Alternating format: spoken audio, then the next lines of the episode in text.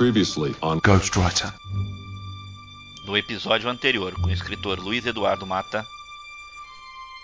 Eu nunca tive nada de bandeja na minha vida.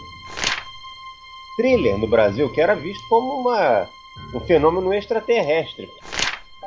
A questão é que muitos dos seus detratores só falam mal dele porque ele faz sucesso. É um tapa na cara de muita gente você deve muito mais a, a, a, arte do que a arte a você, né? Eu não, eu não acho, não. Eu tenho absoluta certeza. A literatura é anárquica. A coisa mais absurda fica factível. Quando o centro diz que é uma obra-prima, em geral não é.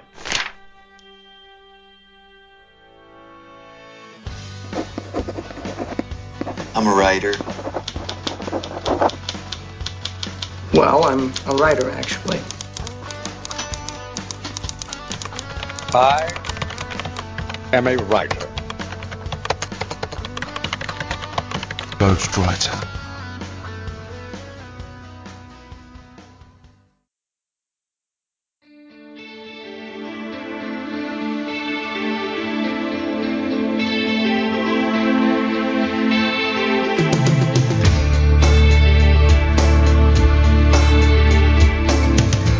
Saudações literárias, queridos ouvintes. Como prometemos na semana passada, hoje a gente continua o papo com o escritor Luiz Eduardo Mata.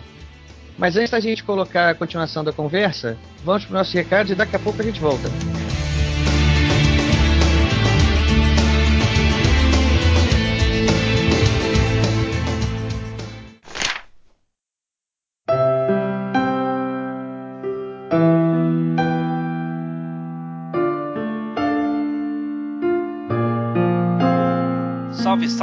Da literatura! Eu sou Rafael Modena, o editor do podcast Ghostwriter, e junto com o Ricardo nós iremos ler as mensagens e recados. Nós hoje vamos ler um e-mail especial, não é, Ricardo? Pois é, Rafael. Eu separei um e-mail aqui para ler que achei interessante para a gente poder anunciar para o nosso leitor uma novidade que o podcast Ghostwriter está planejando. O e-mail que eu recebi é do Luiz Eduardo Ricon, ele é do Rio de Janeiro, e ele disse o seguinte: Olá, Ricardo. Ouvi finalmente o Ghostwriter. Super legal. Gostei bastante das intervenções do Clinic e do Spore. Ele está se referindo à nossa primeira edição, quando a gente conversou com os escritores Eduardo Spore e Carlos Clinic. Sobre a influência do RPG na formação dos leitores. Continuando, o e-mail dele é o seguinte: Sem conhecer o mundo dos podcasts e correndo o risco de estar dizendo uma tremenda besteira, a única sugestão que teria para vocês seria quanto à duração. Eu pessoalmente daria preferência a edições menores, meia hora, 20 minutos, mas daí exigiria mais edição, tanto de conteúdo quanto técnica mesmo de som. Desejo sucesso e avise das novas edições, ok? Abração. É, então, Rafael, eu separei esse e-mail aqui dele justamente para poder a gente falar então dessa novidade que a gente está planejando para o ouvinte do Ghostwriter. O Luiz Eduardo Ricão tocou num ponto bem interessante pra gente. A gente já tá com uma ideia e já tá meio desenvolvendo uns pequenos programas de no máximo 25, 30 minutos, falando especificamente das notícias do universo da literatura, sobre resenhas de livros, lançamentos, noites de autógrafos, lista de best-sellers, inclusive a lista de best-sellers foi uma coisa que a gente já, já fez uns testes e ficou bacana, na minha opinião, né? Sim, sim. Isso é uma coisa que a gente estava querendo encaixar nos programas normais e vimos que de repente essa nova ideia de colocar num programa pequeno só sobre as notícias ficaria mais interessante. E isso vai de encontro ao que o Ricon falou. Então é isso aí, a gente separou esse e-mail do Ricon porque encaixou muito bem na nossa novidade, a gente não ia anunciar agora, mas o e-mail chegou na hora e a gente falou, é, quer saber, já que ele já falou isso, provavelmente o desejo do Ricon é o desejo de vários outros ouvintes também. Né? Então vamos anunciar logo isso e a gente vai sentir o feedback do pessoal. Inclusive, Rafael, para o pessoal poder já começar a dizer para a gente o que, que acha da ideia, como é que o ouvinte pode se comunicar com a gente? Vamos lá! Pelo e-mail programa.gw.gmail.com E no Twitter, Rafael? Arroba programa GW Sempre lembrando que no e-mail é programa.gw, mas no Twitter é somente arroba programa GW, sem o ponto. E também na nossa página direto, que é a página programa gw.podomatic.com. Programa gw.podomatic.com. Podomatic é Podo, P-O-D-O, Matic, M-A-T-I-C. Podo, P-O-D-O, Matic, M-A-T-I-C. E também tem uma novidade. além da nossa própria página no Facebook, que já está lá, que é o podcast Ghostwriter.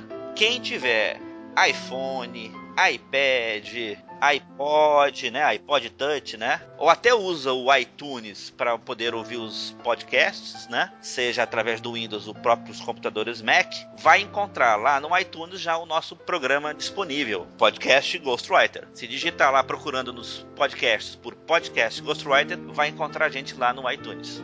Nossa, essa novidade é uma é uma facilidade para os usuários do mundo Mac, não é? Sem dúvida. Qualquer um de vocês que tem um equipamento móvel da Apple pode acessar o iTunes e baixar diretamente nos seus equipamentos portáteis.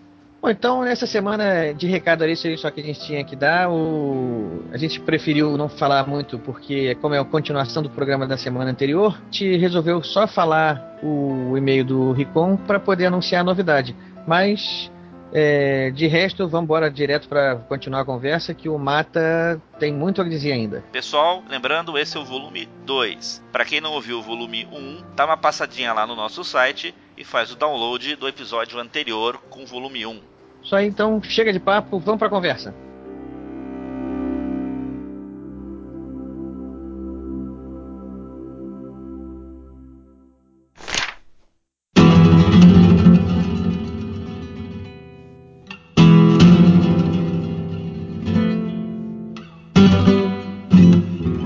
Então, Mata, como a gente prometeu, a gente está aqui agora para falar sobre a sua produção. Você term... Nós terminamos o... a edição passada falando sobre a importância da formação do leitor.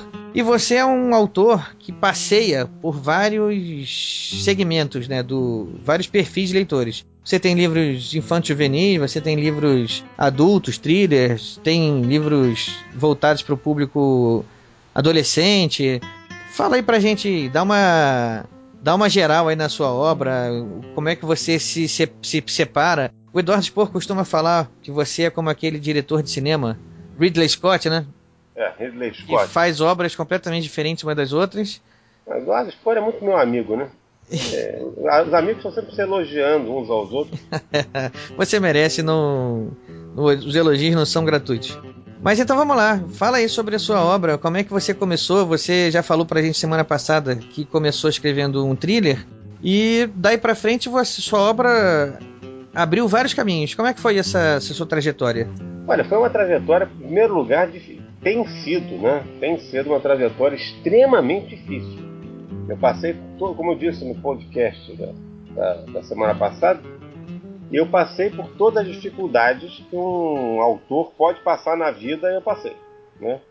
Porque no meu caso eu optei por um caminho mais difícil, que é o caminho do primeiro da literatura de gênero, que naquela época, 1992, 93, era algo praticamente não praticado no Brasil, tinha pouca coisa. Não praticado, não só não praticado, como mal visto, né? Assim, pelas editoras, pelo, pelo mercado em si, né?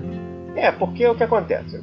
Vamos supor, eu, o meu segundo livro, né, que foi muito difícil a publicação, eu mandava esse livro para a editora. Esse livro ainda era um thriller também, de suspense também, ainda? É, ele Implacável, que saiu em 2002, né, mas eu fiquei, ficou pronto em 97. Mas depois eu reescrevi um pouco, achei que estava com algumas falhas. Mas, mas eu fiquei esse, esse tempo todo oferecendo para as editoras e fui recusado dezenas de vezes.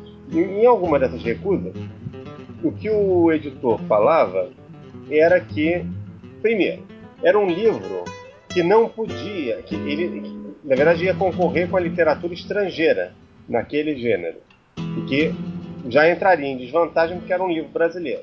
E ele não se encaixava dentro da literatura brasileira, a ponto de uma vez eu ter perguntado, mandado uma carta de resposta assim: mas literatura brasileira é um gênero? Porque eu acho que literatura brasileira é um livro escrito por um brasileiro. Não, eu tenho uma concepção muito simples em relação a isso, assim como a literatura francesa a literatura escrita por um francês. Então, na verdade, não havia espaço para minha literatura. A impressão que dava era essa, dentro dentro do mercado naquele momento. Mercado brasileiro naquele momento. É, por exemplo, não é uma literatura propriamente policial, não no sentido do, do policial clássico, né, da, da da, da estrutura do, consagrada da, do romance policial, que tem a investigação com o crime no começo, o, a resolução do crime no final e o fio condutor da trama sendo a investigação é, levada adiante por um detetive, né, conduzida por um detetive. Era um tri, era thriller, era uma coisa mais ampla, que tinha, na verdade, não era exatamente um livro policial. Então, o livro não podia nem se encaixar nessas coleções de, de livros policiais, como tem na Companhia das Letras, tem na Record. Não tinha espaço nem, pra, nem nelas, né? Uhum. Então era uma coisa realmente fora do, do comum, né? Então eu, eu acredito que uma das dificuldades foi essa. Eu sempre gostei, por que, que eu resolvi escrever thriller? Né? Eu sempre gostei desse gênero, eu sempre gostei de livro policial. Foi a literatura que me formou como leitor quando eu tinha 10 anos. Eu comecei a ler livros a sério, né? livros com mais texto do que ilustração, né?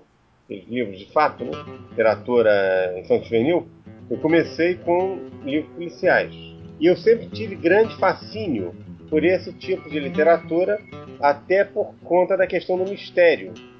Aquela curiosidade que é despertada pelo, pela literatura de mistério, pela, por aquele mistério que está dentro do livro.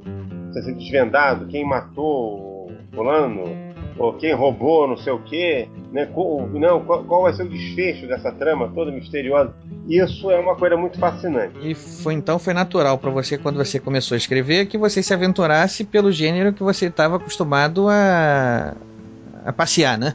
É, que eu tinha me apaixonado mais, né? Que era esse gênero. Uhum. Agora, isso naquele momento, quer dizer, em 1992, não custa lembrar que era, um, era uma época que não existia essas facilidades tecnológicas que tem hoje. Não existia internet, não existia Google, nem nada disso. Então foi uma época em que para você descobrir os livros, você precisava ir pessoalmente à livraria e vasculhar as estantes, até porque não existiam aqueles computadores de consulta. Será que tem um livro tal? Você chega na, na, hoje você chega em qualquer livraria e você pesquisa no computador para ver se tem. Né? Ou o funcionário pesquisa para você. Naquela época não tinha essas coisas. Naquela época você chegava para o vendedor e o vendedor ia ver na prateleira se tinha, ou então você pessoalmente ia lá, você mesmo ia lá e via. E eu me recordo que poucas semanas depois de eu ter começado a escrever o meu primeiro livro, e que eu já sabia que seria um thriller, não sei o quê, um livro de mistério, eu fui a uma livraria aqui perto da minha casa, que era uma ótima livraria, tinha um bom catálogo, bom, não, assim, muito bom, e aí fui dar uma olhada na, na prateleira de literatura brasileira e não encontrei nenhum livro policial, tirando alguns títulos do Rubem Fonseca que flertam muito com a narrativa policial. O Ben Fonseca tem uma, uma, um universo que passeia muito por isso, né? um submundo. É, não é propriamente uma literatura policial, que seria, eu acho, até reduzir a obra dele. Eu não concordo com, com pessoas que chamam a literatura dele de policial, porque é mais do que isso. É uma literatura que, exatamente, ela fala do submundo, fala dessa. É uma crônica, muitas vezes, desse mundo que a gente não vê, né? E é uma, uma crônica também sociológica, de certa maneira. Né? É uma literatura mais complexa do que simplesmente uma literatura policial. E aí eu fui, e eu, me, eu meio que naquele dia eu entrei em desespero, porque eu, eu percebi que eu estava fazendo. Eu, eu, naquela época, eu ainda tinha muito respeito pela literatura, né? de modo geral. Esse respeito desnecessário eu tinha ainda. Eu tinha 17 anos. Né? E eu percebi naquele momento que eu estava cometendo, eu, eu, senti como se eu estivesse cometendo uma heresia muito grande na literatura brasileira, escrevendo um thriller. Né? Só que eu já estava, o negócio estava muito adiantado, então eu não ia parar mais de escrever. Né? E eu estava querendo escrever o livro, de qualquer maneira não ia deixar. Mas eu fiquei meio aterrorizado naquele momento e eu perguntei para uma vendedora que tinha lá na loja se tinha algum livro policial brasileiro. Ela só falou do, do Bruno Fonseca, eu já tinha lido, Agosto, e o Rufus Palanzani. Rufus Palanzani e aí falou que eu não conhecia mais nenhum, que o brasileiro não fazia isso, aí me levou na prateleira de estrangeiro. Então tinha lá Agatha Christie, Simenon e, e, outros autores. Isso, Simenon. Eu queria ter lembrado desse também há pouco tempo atrás, quando a gente estava falando. E é, um Inspetor Maigret, não é? É, Maigret, né? O inspetor, é, ele era um filósofo também, né? Um escritor. Era uma literatura diferente a literatura do Simenon, que era uma literatura policial mais reflexiva em que também contava muito a questão humana do personagens. Ele era um, ele ambientava os livros de uma forma muito simples, muito e ao mesmo tempo muito você via os cenários. Ele era um, um escritor muito talentoso. Mas enfim, mas aí eu cheguei lá, vi, não tinha, fui em outra livraria, depois também não encontrei. E aí eu vi que eu estava com, Quer dizer, era um exagero, claro, né? naquela época, imagina. Você, quando a gente é adolescente, a gente exagera muitas coisas. Eu exagerei também, pensei, poxa, vou criar um negócio novo aqui dentro da literatura brasileira. Mas isso eu via isso com medo, não via assim com, com orgulho, né? E aí. Tô cometendo algum crime, né? É, eu tô cometendo uma heresia aqui de lesa literatura, um crime de lesa literatura, né? Mas, felizmente, quer dizer, o livro, claro, que não causou nenhum tipo de comoção, até porque mesmo quem tenha, mesmo se algum crítico tivesse dado uma olhada no livro, não ia levar aquilo a sério, eu tinha 17 anos ainda. Mas, é, de algum modo, o, o que a gente pode tirar disso? Justamente essa questão de não, não existir no Brasil uma literatura, ou, ou, existir de forma escassa, naquela época, uma literatura voltada para o gênero, a literatura de gênero, né? Havia muito pouca coisa. E essa pouca coisa que havia era muito desconhecida. Então você não encontrava nas livrarias. Né? Até pela, pelas circunstâncias da época que não tinha a facilidade de procura que a gente tem hoje, né?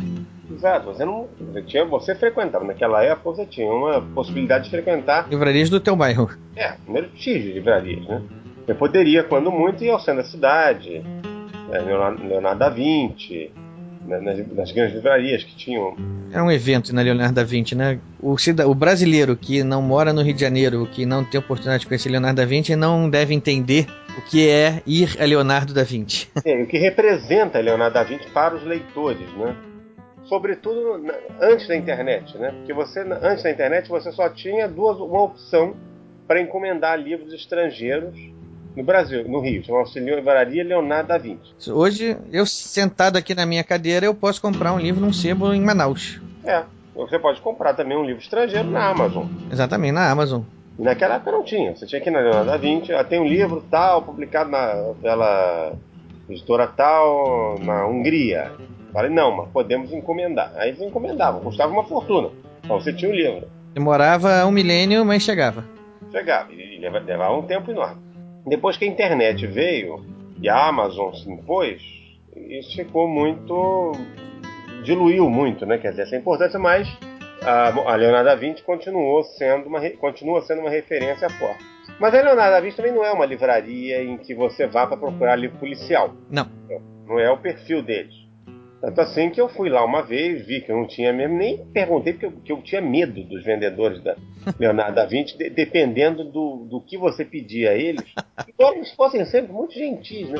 Exatamente. Eu achava que eu entrar na Leonardo da Vinci para pedir um livro policial era um, um, negócio, um caso de polícia. Eu tinha medo que eles me expulsassem lá de dentro. Uma livraria que vendia livros de filosofia, vendia, é, por exemplo, é, Jacques Derrida em francês e Michel Foucault então, de repente, em dicionários de idiomas né, longínquos, você pedir um livro policial brasileiro era quase como você pedir, sei lá, um, você entrar no restaurante antiquário para pedir cajuzinho. é uma heresia. É uma heresia, né? Mas a Leonardo da Vinci, depois de um tempo, ela adquiriu a loja em frente e na loja em frente ela montou uma uma, uma livraria com um perfil de mais, mais de best-sellers, né? É, mas mesmo assim tem pouco. Mesmo assim, é, ela Ainda tem um perfil um pouco mais elitista, não é elitista. Mais intelectual, mais, mais intelectualizado, né? Mais de estudo, exatamente. Ela se mantém firme lá, tá indo muito bem. Continua e é um espaço muito agradável. E se conserve assim por muito tempo. Se Deus quiser, a gente tem que rezar por essas livrarias para elas sobreviverem, porque vai abrir um, um rombo, né? Numa, numa Leonardo da Vinci. A Modern Sound já fechou, já, já, já causou um rombo, né? Mas a, a, a Da Vinci não pode fechar de jeito nenhum. Vamos lá, você estava você tava falando então da sua da sua saga. É, a gente tinha livrarias que tinham um, um raio limitado, de, né? Limitado de, de, de onde você encontrava determinado, determinadas livrarias. Então era, né, você não encontrou ali, você não encontrou em lugar nenhum. Entendeu? Você não, você não é uma pessoa que viaje muito, nem que tenha o hábito de viajar para vasculhar livrarias e sebos em outras cidades, se você não encontrou determinados autores nesse, nessas livrarias que você frequentava, sua busca está encerrada, né? Você não encontrou mais nada. Você não vai encontrar. Então, na verdade, esses autores que eu vinha descobrir anos mais tarde, já tinham publicado, é, não estavam, não, os livros dele não estavam à venda e os vendedores não conheciam, porque justamente os livros não tinham ido para livrarias e não tinha saído nada em jornal nenhum. A questão toda é que o grande desafio que os, os autores brasileiros de gênero precisam enfrentar, estão enfrentando, alguns já enfrentaram boa parte, outros ainda têm que lutar muito, a maioria tem que lutar ainda, é justamente essa resistência que o leitor brasileiro tem em relação à literatura brasileira, que é uma coisa que é uma, é uma resistência que vem de muitos anos e que foi construída subliminarmente, né? É, não foi nem eu não gosto de atribuir culpa, não é culpa de ninguém. Não, não existe nada programado, né? Não existe nada deliberado. Na verdade, o, o, a partir de um dado momento, os, os, leitores brasileiros começaram a se interessar por um, um, um tipo de literatura, por uma forma de se escrever, que os escritores americanos, principalmente escritores anglo-saxões e, e europeus, enfim, escreviam, e o escritor brasileiro não escrevia. E essa literatura foi entrando, foi conquistando os corações dos leitores, foi se incorporando a, a, ao dia a dia deles, e os brasileiros continuaram só produzindo um tipo de literatura que foi interessando cada vez menos. Isso não é culpa de ninguém. E não é também uma condenação da literatura brasileira existente, é apenas a constatação de uma coisa que aconteceu. A literatura brasileira criou uma, uma, uma ficção, se concentrou muito em criar uma grande literatura, uma literatura extraordinária, conseguiu, diga-se de passagem, que é uma literatura brasileira é excelente. Nós temos grandes escritores no Brasil. Não estou falando só dos clássicos, não falo de escritores contemporâneos também. Alguns deles jovens, produzem alta literatura de qualidade. Mas você não pode concentrar só nisso, porque você alija com isso uma grande parte do público que é, é, não está interessado em ler esse livro. Não é, não porque é burro, ou porque essa literatura seja difícil. É porque não quer ler, é um direito das pessoas que não, e, e, é porque é uma literatura que ela é mais. Ela exige mais, né? Exige mais. Ela exige. Ela exige uma, de, uma às vezes uma decifração do texto que você não está inter... não está com cabeça para fazer. Não, e isso não é, é a, a literatura mais adequada para formar o leitor. Não, essa não, é exatamente. Essa é a pior literatura para você formar um leitor. Aí eu me refiro ao leitor geral. É claro que haverá exceções. Tem, eu conheço jovens que se formaram aos 10 anos, se tornaram leitores lendo Dostoiévski com 10 anos de idade. São casos, são exceções, né? Exceções. São grandes exceções. Porque, e essas exceções não são a preocupação, porque eles vão se formar leitores de qualquer maneira. Eu, quando tinha 10 anos, eu devia estar lendo revista em quadrinho. Eu também. Eu, aos 10 anos, eu lia revista em quadrinhos e lia li, literatura infanto-juvenil policial. Sobretudo Ganymede José o escritor que me marcou mais naquela época. Eu só vinha ler esses livros mais extraordinários, assim, mais alta literatura, já depois dos 15 anos. Eu, por acaso, eu me lembro que a primeira sequência de livros que eu li, uma série, e que me pegou, eu não conseguia abandonar, foi justamente Cisto Pica-Pau Amarelo Monteiro Lobato. Foi fantástico, né? Você sabe que tem a garotada hoje tá, tá, já tá achando difícil? Eu acho que se a, se a, se a garotada pegar para ler sem nenhuma opinião prévia, vai perceber que não é difícil. Acontece que já, já começam a ler aquilo dentro de um contexto que já foi dito para eles que aquele é um autor talvez mais é, de nível, mais difícil, e aí. Fizeram tanto Exatamente, exatamente. Mano. Ah, que criou o cerimonial. E aí a criança já pega aquilo como, ih caramba, esse cara aqui já falaram tanto dele que eu não vou gostar dele não. A possibilidade dessa criança não gostar fica enorme. Não, e além e tem outra coisa, o, o, a linguagem talvez do Monteiro Lobato para o, o leitor da idade dos, quer dizer, o, a literatura Monteiro Lobato era uma literatura destinada a um público talvez assim no final da infância, início da adolescência, uhum. digamos a linguagem, talvez, dos livros dele para. Para essa fase, da, molecada que está nessa fase de hoje em dia, vai ter uma, vai encontrar essa linguagem, vai achar essa linguagem um pouco datada, né? Vai achar datada. E também porque a, a, a temática talvez seja uma temática mais infantil, mas é um texto que é melhor compreendido pelo, por um leitor juvenil. Então criou-se esse problema também. Isso é o que eu tenho visto nas visitas escolares. Não é uma opinião minha, não. Isso é uma constatação de coisas que eu tenho, que eu tenho acompanhado. E eu sempre converso muito com os jovens para ver o que, que eles estão lendo, o que, que eles gostam, como é que está o ponto de vista deles, a relação deles com a leitura.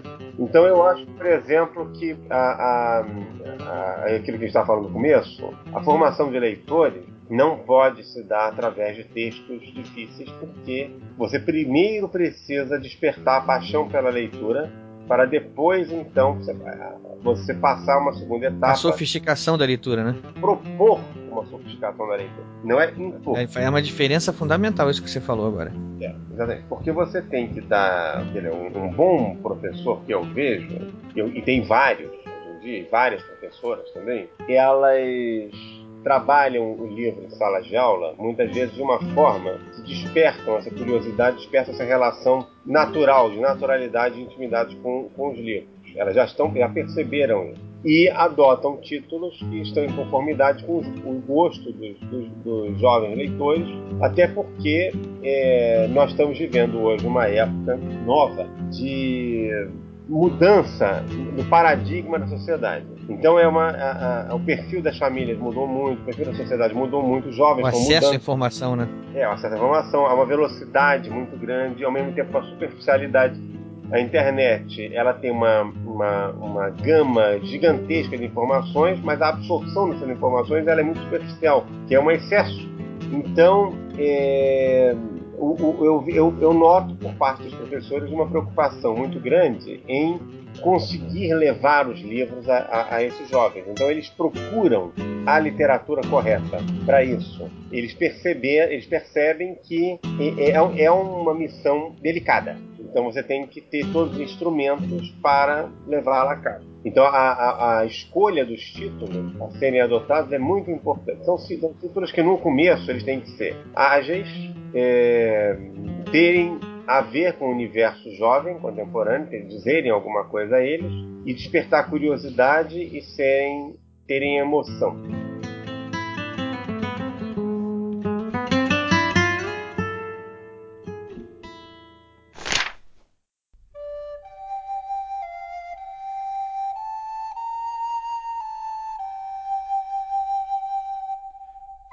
Escaravelho do Diabo, Ilha do Tesouro, essa série aí, que você sabe muito bem sobre ela, não é? Vagalume, sei, claro. Pois é, Tem então um é isso que, que, eu vou aproveitar o gancho para perguntar então sobre essa sua nova fase. Você começou nos thrillers, enfrentou todas as dificuldades que a gente está aqui falando sobre o mercado, não gostar, o mercado ignorar esse filão, mas você acabou achando um outro filão que inclusive tem mais a ver com a formação do leitor, que é pegar o leitor ali pelo braço ali quando ele está começando a se interessar, né?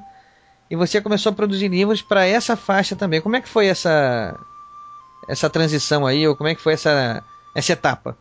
Foi o seguinte, eu eu sempre tive, quer dizer, desde sempre tive não, mas digamos assim, eu dado momento lá pelo final dos anos 90, início ano 2000, por ali, eu comecei a me incomodar um pouco justamente com essa, esse cerimonial todo que a, em que a literatura era tratada, essa coisa que já, que já me incomodava um pouco antes, mas a partir daí aquilo começou a ficar mais visível. E, e ao mesmo tempo eu via que o Brasil continuava patinando né, na, na, nos mesmos problemas de sempre. Isso, né? a formação do leitor é feita com livros inadequados, não que sejam livros ruins, são simplesmente inadequados, né?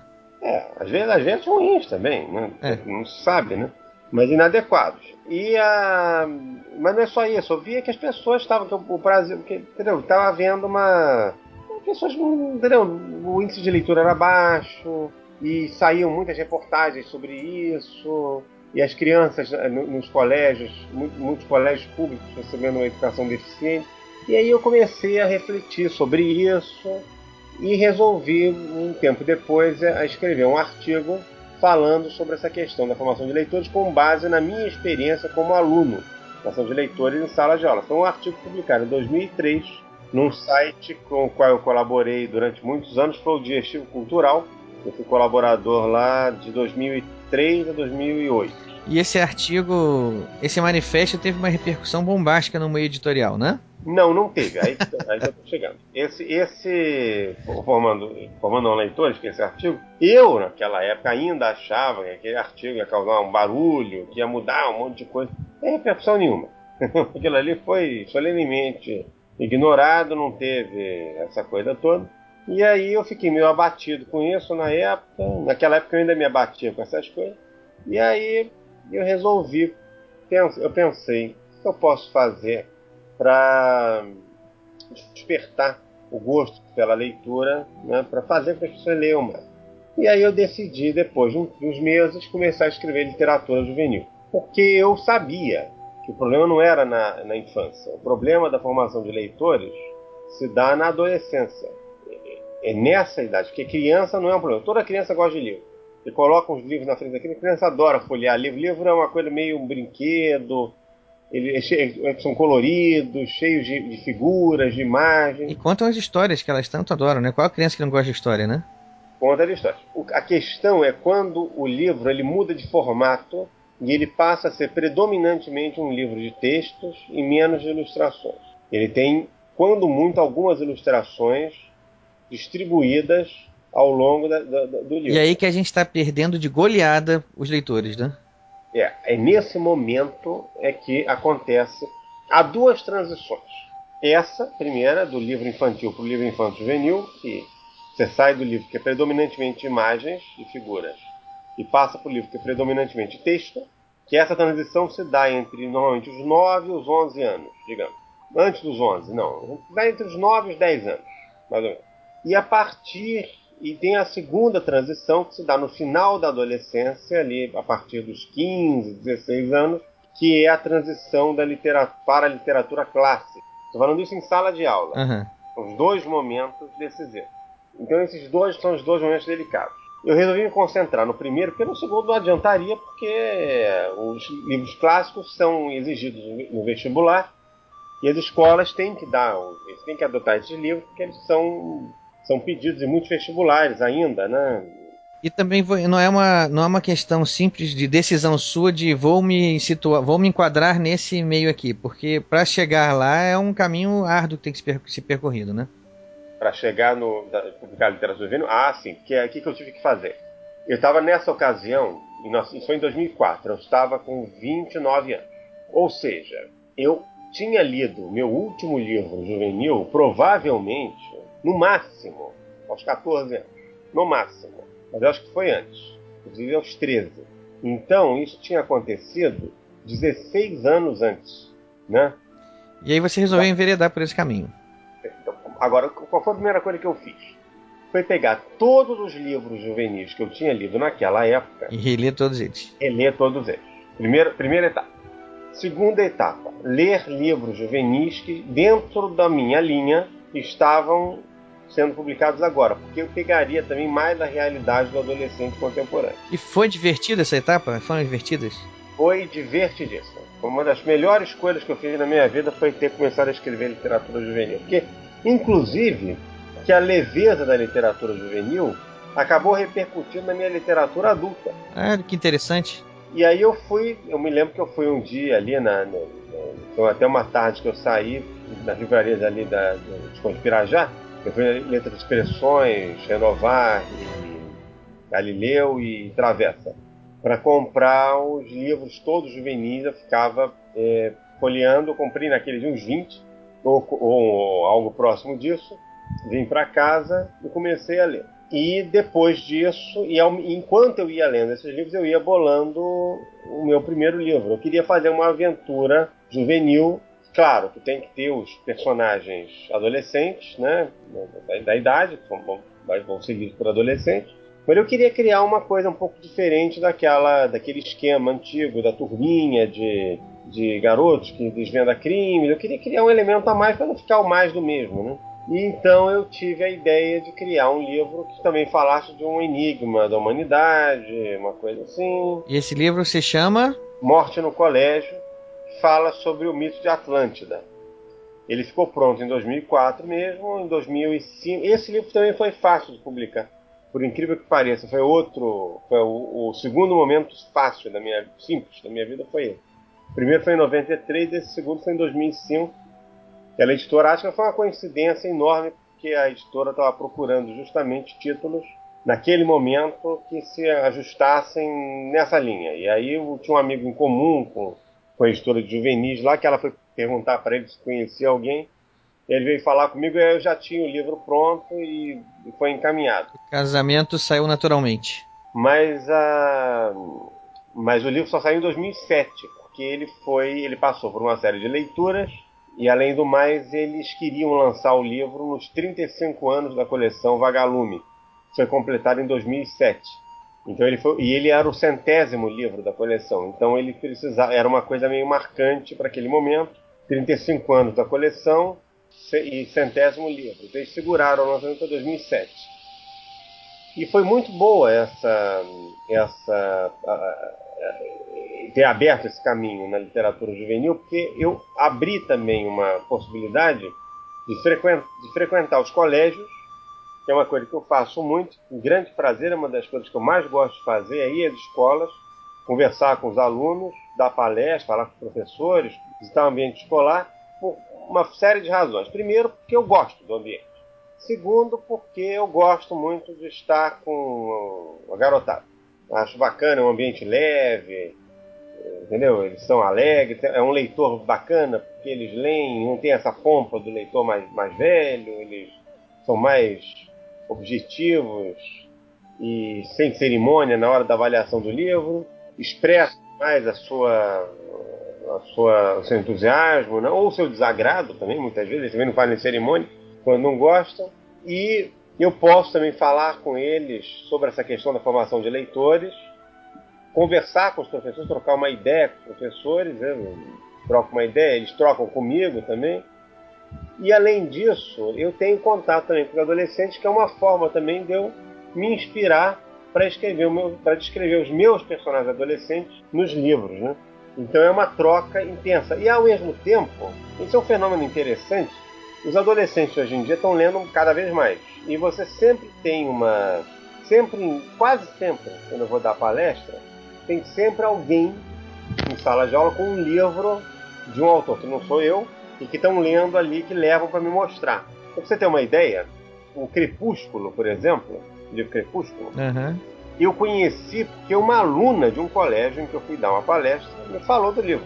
Eu não tinha, eu não sei se o livro já, já tinha saído há muito tempo, já estavam falando, eu não tinha tomado conhecimento ainda do livro, aí eu vim perguntar, vocês estão lendo alguma coisa interessante? A gente depois faz, assim, em geral, um bate-papo, não tem tempo, né? Uhum cada um fala o que está lendo, eu falo, dou umas dicas de livros bacanas. Aí essa menina veio falar comigo, e era, eu nunca vi uma pessoa falar com tanto entusiasmo de livro. Ela veio assim, com os olhos regalados, com a mão trêmula.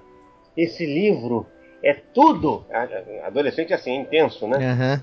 Eu fui ver o livro, era um livro com aquela, aquela mão assim, da, com a maçã, né? Ainda naquela capa. E eu fiquei curioso, ela falou com tanto entusiasmo naquele livro que eu fui comprar o livro para ler. Isso, isso é um importante pelo seguinte: é, é muito comum também, como a gente já comentou na edição passada, que o autor que vira best-seller ele tem, carrega uma certa culpa aqui na, na, sob os olhos do pessoal aqui no Brasil. E é comum muito criticar a autora desse, dessa, dessa série. Né? É. Mas ela tem o seu mérito, né?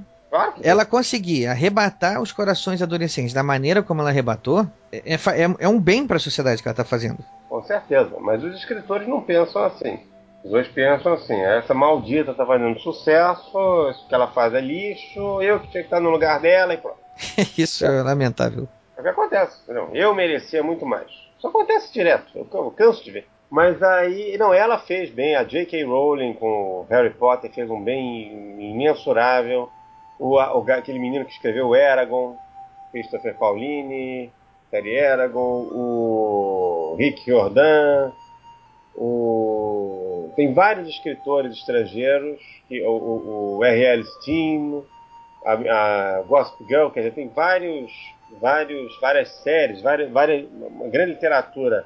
E uma literatura brasileira também, muitos brasileiros bons, a própria Sporo, Dracon, Bianco e outros fizeram um bem enorme porque aproximaram essa juventude dos livros. O livro hoje se torna um objeto pop, coisa que ele nunca foi. Os escritores não devem, os escritores que vendem, que vendem muito e que têm muitos leitores, eles não devem se sentir culpados, por mais que as pessoas tentem lhes imputar culpa. Minha, minha dica é a seguinte: não sei se não culpados pelo seguinte, vocês não estão cometendo nenhum crime, não estão roubando, não estão cometendo, entendeu? não estão trapaceando, não estão oferecendo, não estão obrigando ninguém a ler seus livros, as pessoas leem, gostam e pronto. Não tem mistério. As pessoas não têm que se ocupar a escola disso. O que está acontecendo é uma revolução positiva na literatura que está sendo proporcionada pela internet, está aproximando os leitores dos livros e está fazendo com que eles se encontrem e interajam num espaço de debates comum. E além disso, a literatura, a, a literatura, os livros, durante muito tempo, você, você viaja pelo Brasil, aí pelo interior, você vê.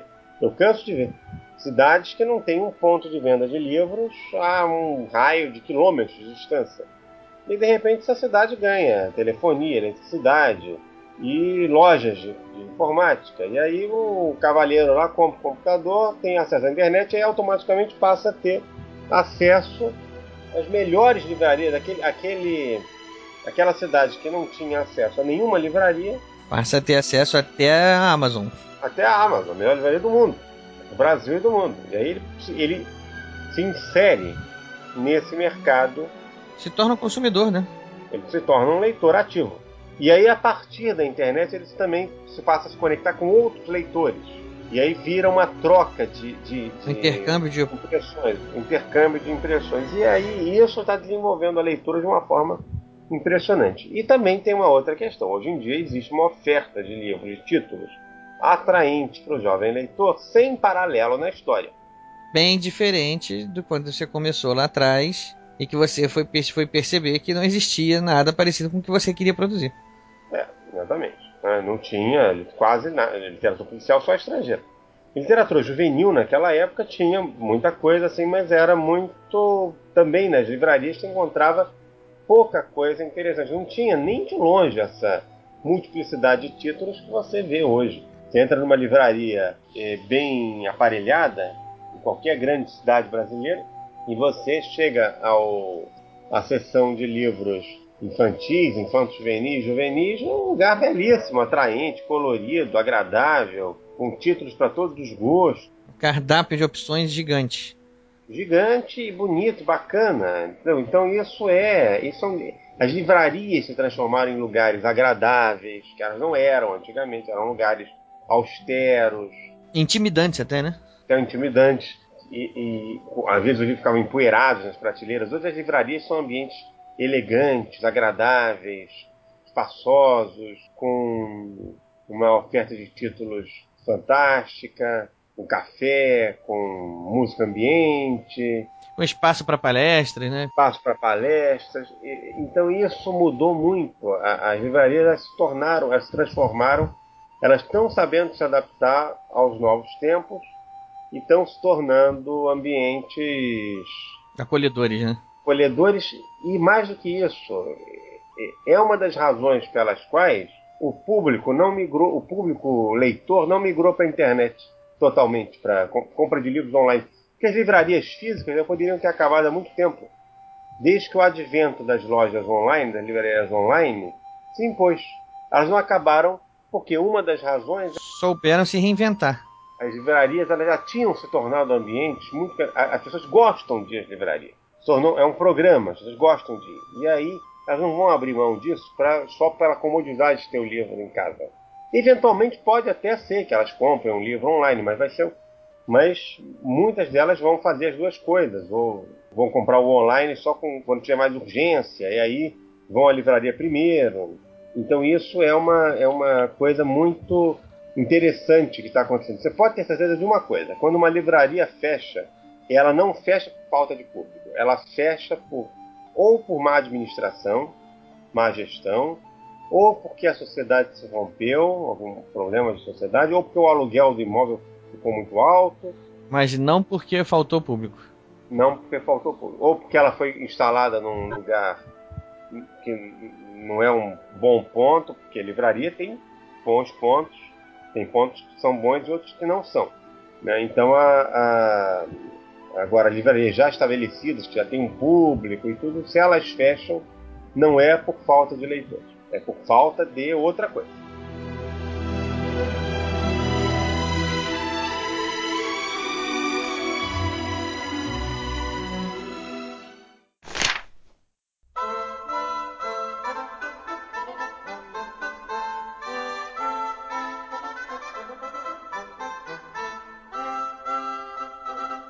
Você acabou então enveredando pelos livros infantos juvenis e acabou encontrando na editora Ática, né? Um parceiro para se aventurar nessa, nesse filão. Exato, é. mas eu continuo publicando os adultos também. Né? Eu não abandonei a literatura adulta, mas os juvenis eu tenho me dedicado um pouco mais, porque até por conta dessa questão da formação de leitores, também porque são livros mais curtos, então eles ficam prontos mais depressa. Mas eu, eu tenho publicado por outras editoras também, não só pela Ática. Né? Eu continuo publicando pela Ática, mas eu estou publicando agora também por outros. Vai sair, sair um livro meu pela editora Escrita Fina, no ano passado. Eu também estou publicando uma série, Chiquilite, que é uma série para meninas, adolescentes, das bem resolvidas, que sai pela. está saindo pela editora Vermelho Marinho, uma editora aqui do Rio. Inclusive, o comentário que acho que se eu não me engano foi você mesmo que falou, a capa do livro, As Bem Resolvidas, era um, um, um sapato de salto alto rosa, não era isso? Era, era. A Isso capa era. Tem que ser um, muito macho o escritor para lançar um livro com essa capa. Não foi você que é falou uma, isso? Exatamente. É, não, tem que, tem que se garantir muito, né?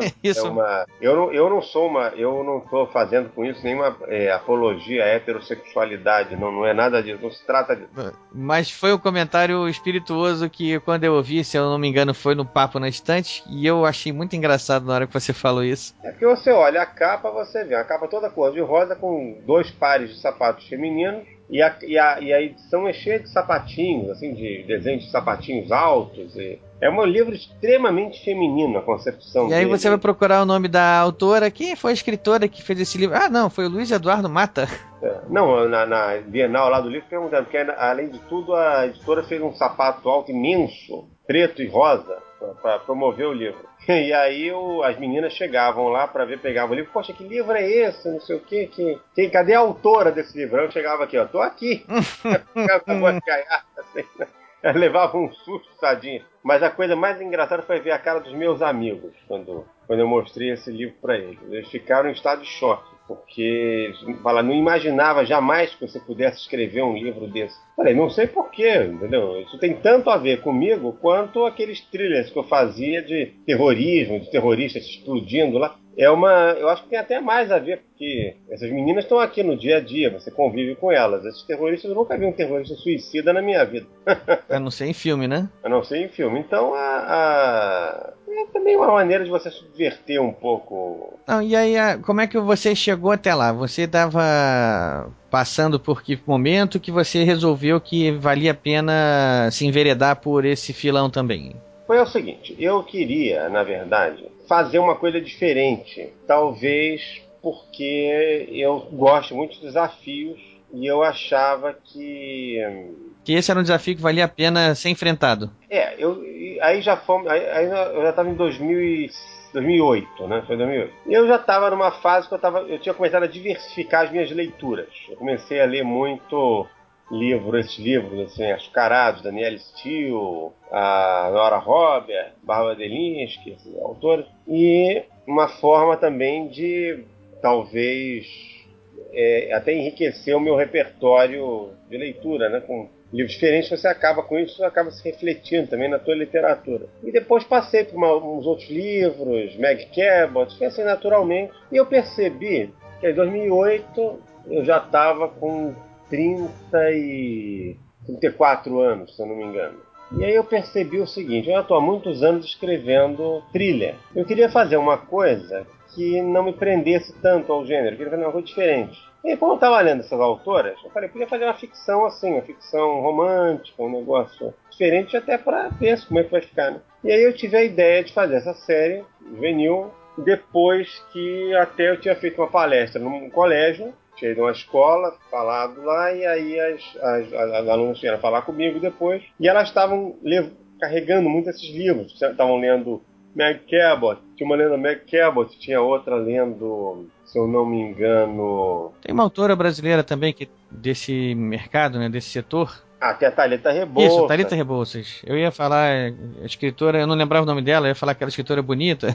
É, muito, muito gente boa, a moça assim, tá fazendo um sucesso enorme, é uma pessoa bacana. Tá? E, é, os livros dela são bons, eu já li, inclusive. Mas a minha, a minha série não tem nada a ver com a dela, é um negócio totalmente diferente. A série dela é uma coisa mais. Ah, os livros dela são mais comportados, então os meus são. As minhas protagonistas são meio deseducativas, entendeu? Uma série mais assim, se aproximaria mais de um conceito tipo de Gossip Girl, uma coisa assim. Embora não seja. Esses seriados também se tornaram uma fonte de pesquisa para você? Não, não porque eu não assisti, eu li a série, né? Gossip Girl. Ah, eu li entendi. A, 2008, não li toda até ainda não, e eu li os outros livros também, a, a Rainha da Fofoca, da Meg Cabot, os outros livros da Meg Cabot, a Bridget Jones, li uns e continuei outros livros que eu me esqueci agora os nomes. Eu comecei a ler, que aí foi a mesma coisa. Vou escrever esse tipo de livro. Primeira coisa que você faz é pegar um, os livros que já estão escritos por duas razões. Primeiro, para você Se situar, né?